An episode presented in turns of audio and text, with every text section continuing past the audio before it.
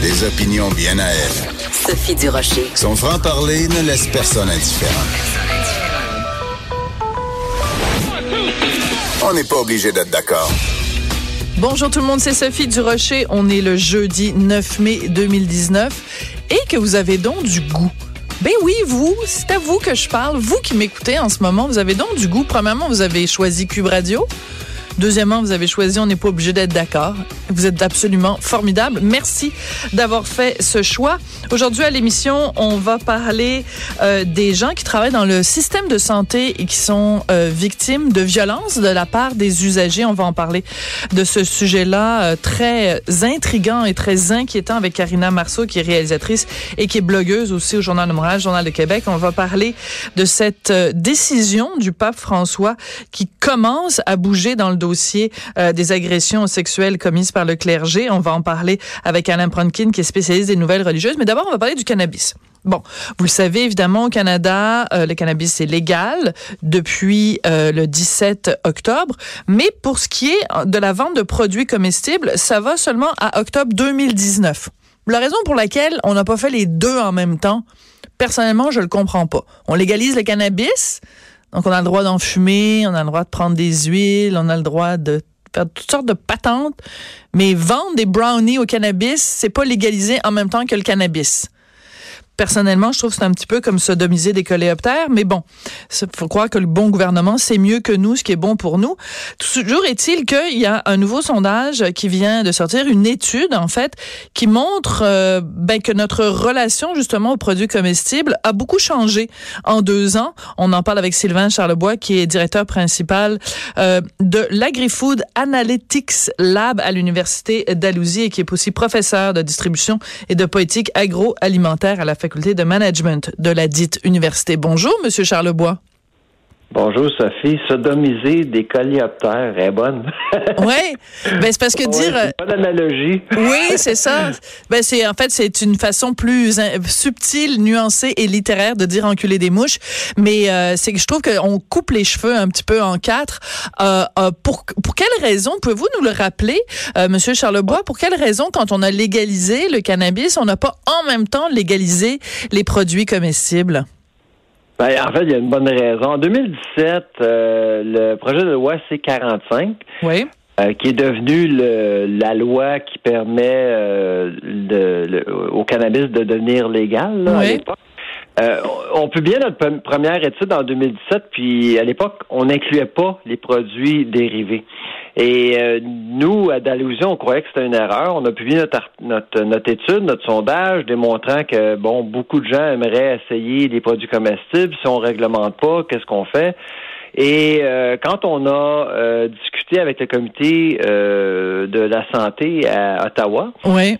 on s'est rendu compte que la Santé Canada n'était pas du tout prêt. Là. Il y avait vraiment aucun travail qui avait été effectué par rapport à la réglementation des produits dérivés parce qu'on comprend bien que, euh, écoutez, réglementer des produits comestibles, c'est pas pareil que, que bien sûr. réglementer de la boucane, quelque chose qui se sent, quelque chose qui se voit.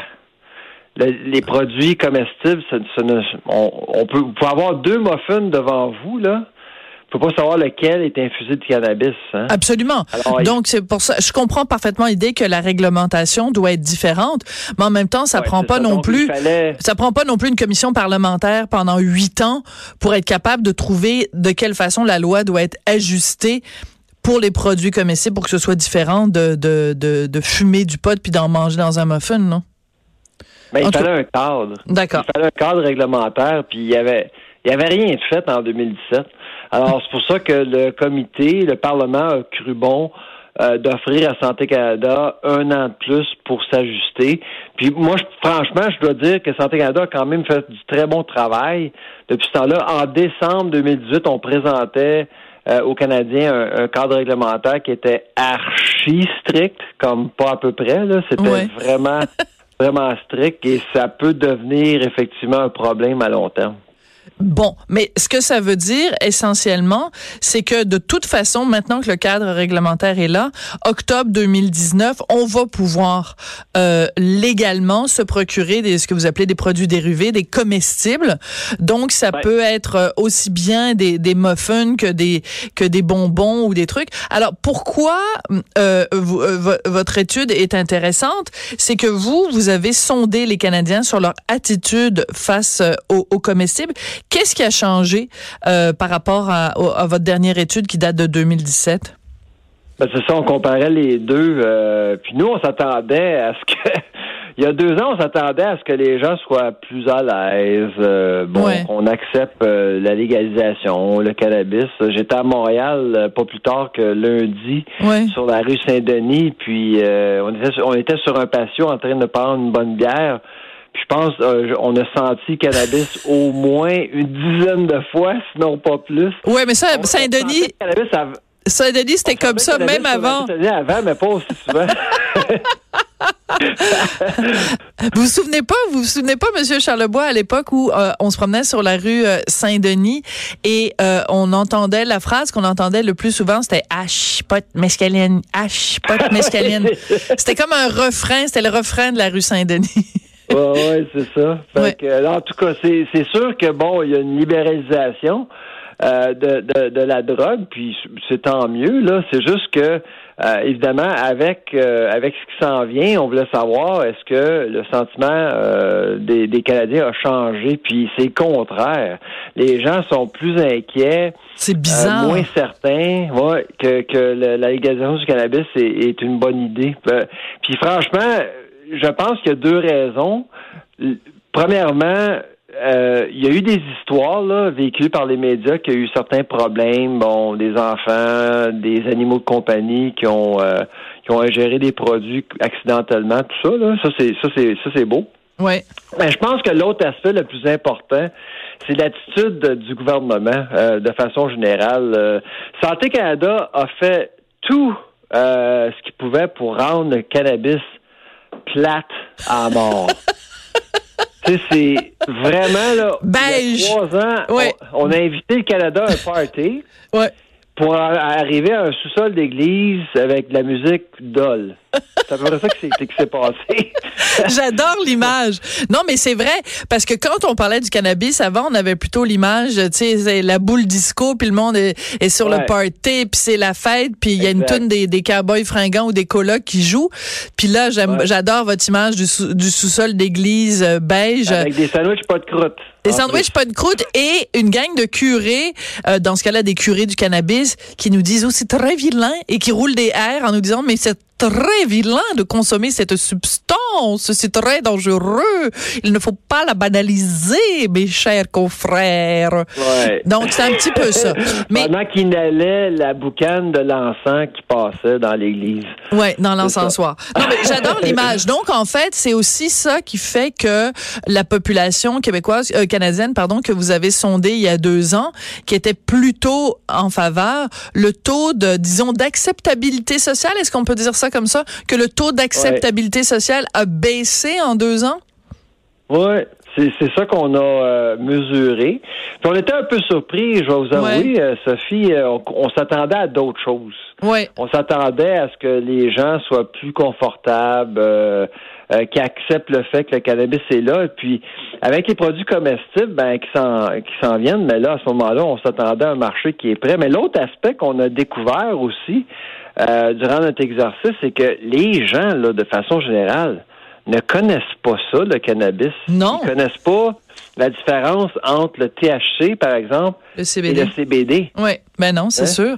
Et pourtant, c'est pas faute d'avoir informé les gens, parce que le nombre de, de écoutez, dans les médias, en fait, euh, je sais pas combien d'articles il y a eu, combien de reportages il y a eu, combien de d'entrevues à la radio on a fait pour parler de ça. Donc, en fait, c'est un petit peu l'échec aussi des médias dans, dans, ce dossier-là et du gouvernement aussi, parce que euh, on n'a pas suffisamment informé les gens. Si les gens, après tous ces reportages-là, sont pas encore capables de faire la différence entre les deux ou de connaître quelles sont vraiment les propriétés du cannabis. Oui, exactement.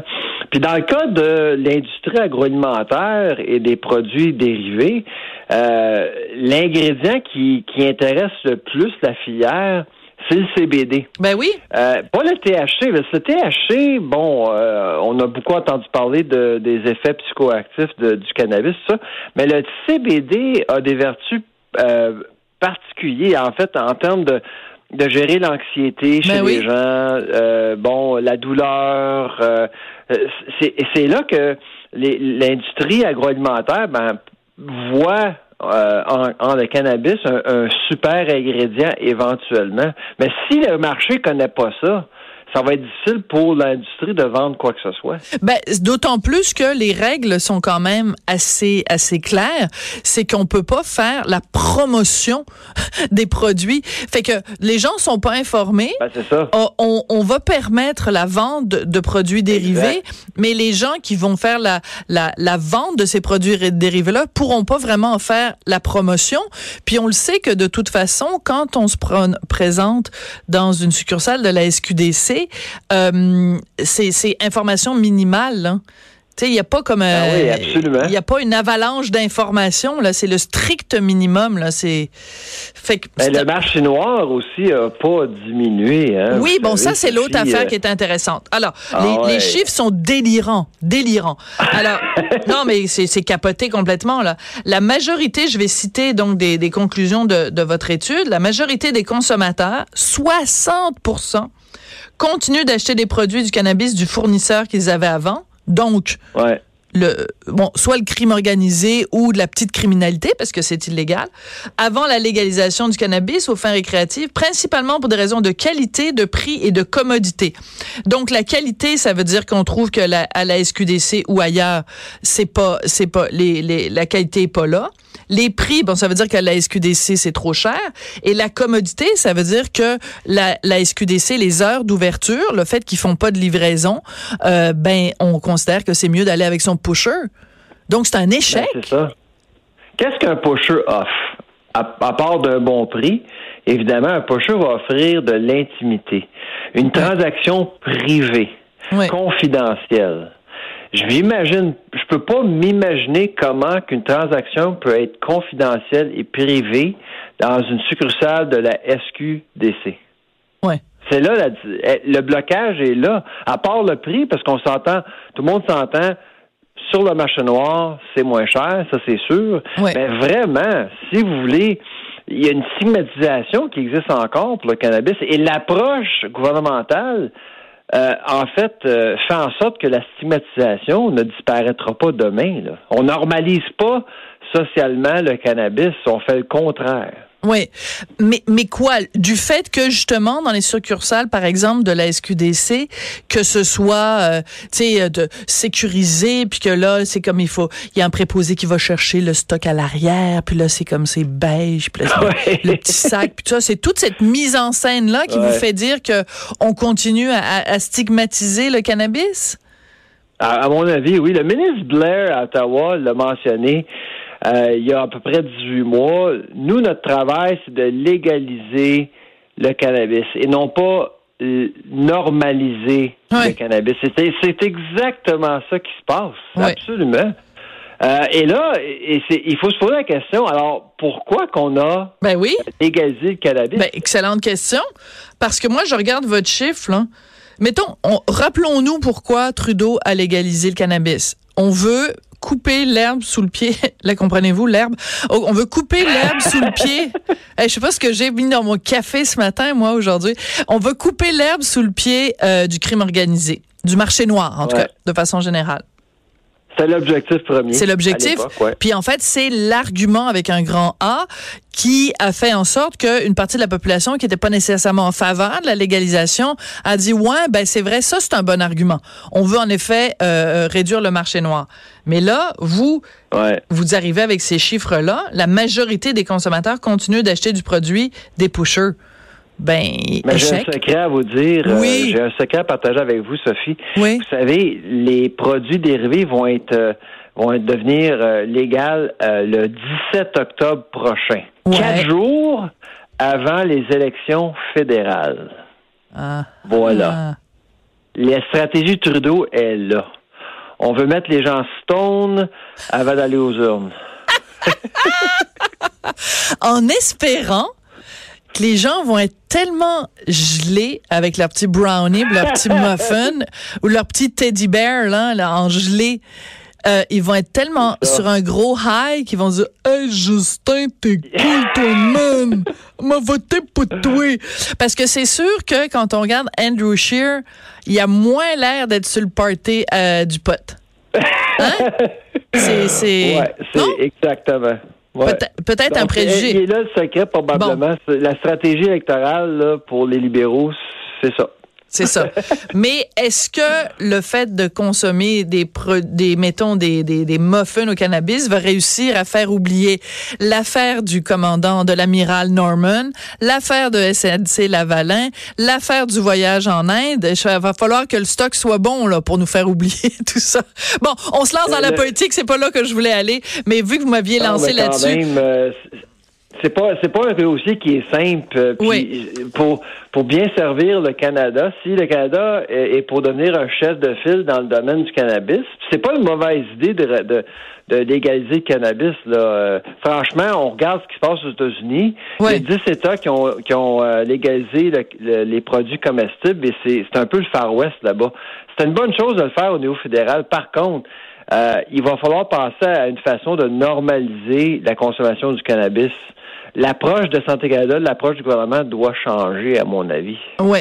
Euh, il y a un dossier, il nous reste un petit peu de temps, puis il y a un autre dossier dont je voulais vous parler, euh, Monsieur Charlebois, parce que chaque fois qu'on se parle, évidemment, on parle de tout ce qui concerne l'agroalimentaire. Puis là, le gros buzz, là, le gros, le, gros truc à la mode, c'est donc cette euh, la, viande végétale, en fait, la protéine végétale. On sait que la compagnie Beyond Meat, euh, donc la compagnie américaine, a fait une entrée mais fracassante à la bourse. Bon, ça s'est atténué depuis, mais quand même. Et en plus, les, euh, les, boulettes Beyond Meat sont disponibles en épicerie depuis maintenant une semaine. Euh, ce sur quoi je voulais que vous commentiez, c'est qu'il y a deux organisations, deux regroupements, l'Union des producteurs agricoles et les producteurs de bovins du Québec, qui disent, wow, wow, wow, là, vous pouvez pas appeler ça de la viande végétale parce que c'est pas de la viande la viande, c'est une dénomination qui peut être utilisée seulement pour euh, des, protéines qui viennent d'une carcasse animale. Euh, est-ce que est-ce qu'ils sont ridicules ces gens-là ou est-ce qu'ils ont un bon point de dire que la viande c'est de la viande puis on peut pas si c'est des boulettes de pois chiches on peut pas appeler ça de la viande? J'ai écrit un commentaire euh, dans la presse il y a trois mois là-dessus. Alors, je suis pas surpris euh, d'entendre parler de ça aujourd'hui. je me demande comment ça que ça a pris tant de temps, là. Mais je dois vous dire, Sophie, euh, l'Union des producteurs agricoles et la Fédération des producteurs bovins du Québec ont, ont raison. C'est la loi est là, elle est claire.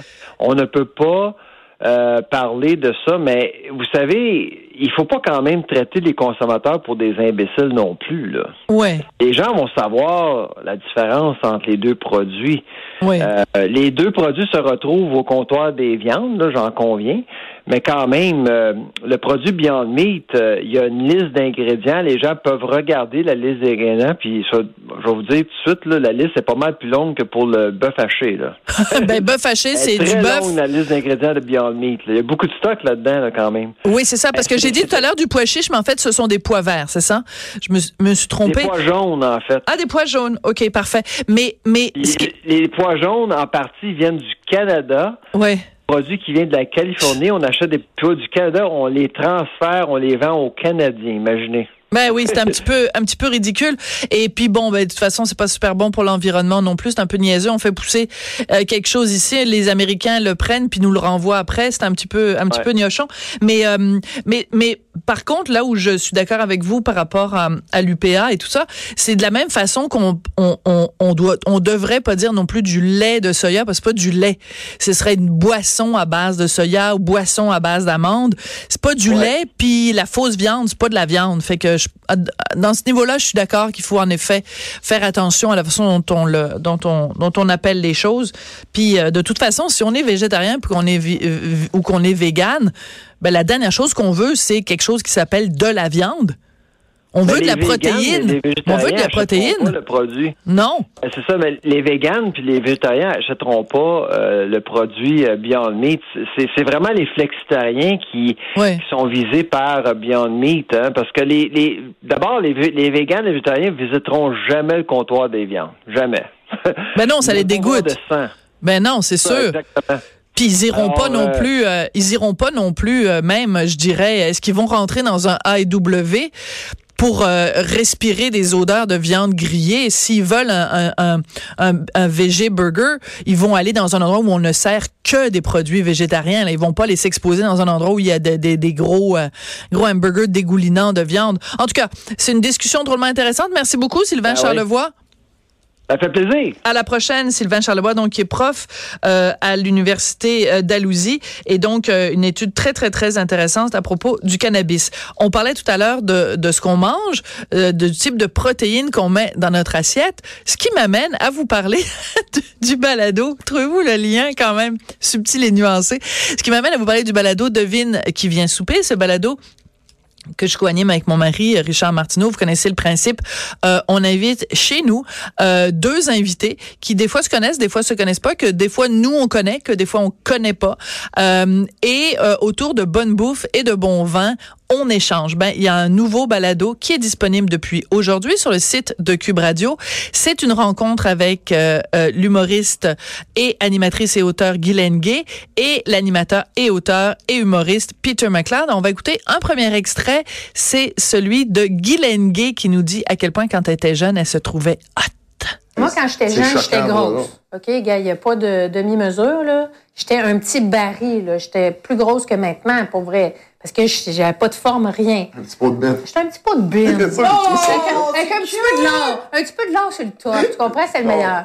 Mais tu sais, j'étais là, mais voyons donc, c'est un corps formidable. Et je faisais du BMX, moi je me sentais puissante. J'étais forte physiquement. ça me J'étais puissante, tu comprends? Au, glissade d'eau, au glissade d'eau, c'était qui qui descendait le plus vite? C'était moi.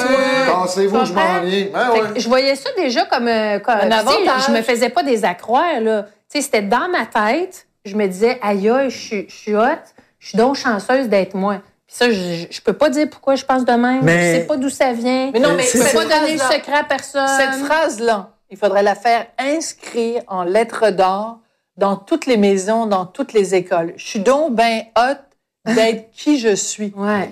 En tout cas, c'est toute une leçon de confiance en soi que Guylaine Gay euh, nous a donnée. On a parlé d'autisme. Vous savez qu'elle est la maman de deux enfants autistes et qu'elle est la marraine de la Fondation Véro et Louis qui euh, est en charge de créer des maisons pour les autistes de plus de 21 ans. Donc, on a beaucoup parlé de ça. On a beaucoup parlé de différence aussi avec Peter McLeod. Vous savez donc que euh, Peter McLeod a une main qui est plus petite que l'autre et il nous a raconté, Peter, qu'à un moment donné, on lui a proposé de réparer d'une certaine façon son handicap. Voici ce qu'il nous a raconté. Moi, c'est une des plus belles décisions. À, la fin d'adolescence, euh, on m'a offert un chirurgien plastique de mettre ma main droite comme ma main gauche, puis j'ai dit non. J'ai dit mais non. Mais qui t'a offert ça? Pas tes hein? Non, mais j'avais été, j'avais été opéré plus jeune, puis il m'avait demandé de revenir plus tard à la fin de l'adolescence, parce qu'une euh, fois que ta croissance a comme diminué, pour voir, puis il a vraiment fait, je serais capable de faire quelque chose, ça serait pratiquement similaire. Il était vraiment... Et dit non. Et j'ai vraiment fait non. Et pourquoi t'as dit ah. non, Peter? Je ne savais pas à l'époque, mais on dirait qu'aujourd'hui, c'est vraiment les deux facettes de ma personnalité. Un côté très sensible, très vulnérable, puis l'autre côté très, très protecteur, très, très fort. C'était vraiment une belle rencontre avec deux beaux êtres humains. Alors, si ça vous tente euh, d'aller écouter ça, vous allez donc sur le site euh, de Cube Radio ou alors sur votre téléphone euh, intelligent, vous cliquez sur l'application Cube Radio dans la section Balado. Le balado s'intitule Devine qui vient souper. Puis on en a enregistré un hier. J'ai assez hâte que vous entendiez ça. En tout cas, est-ce que je vous dis c'est qui les invités? Non. Je vous le dirai quand ce sera prêt, quand ce sera prêt à être diffusé. Après la pause, on parle religion, on parle du pape avec Alain Fronkin.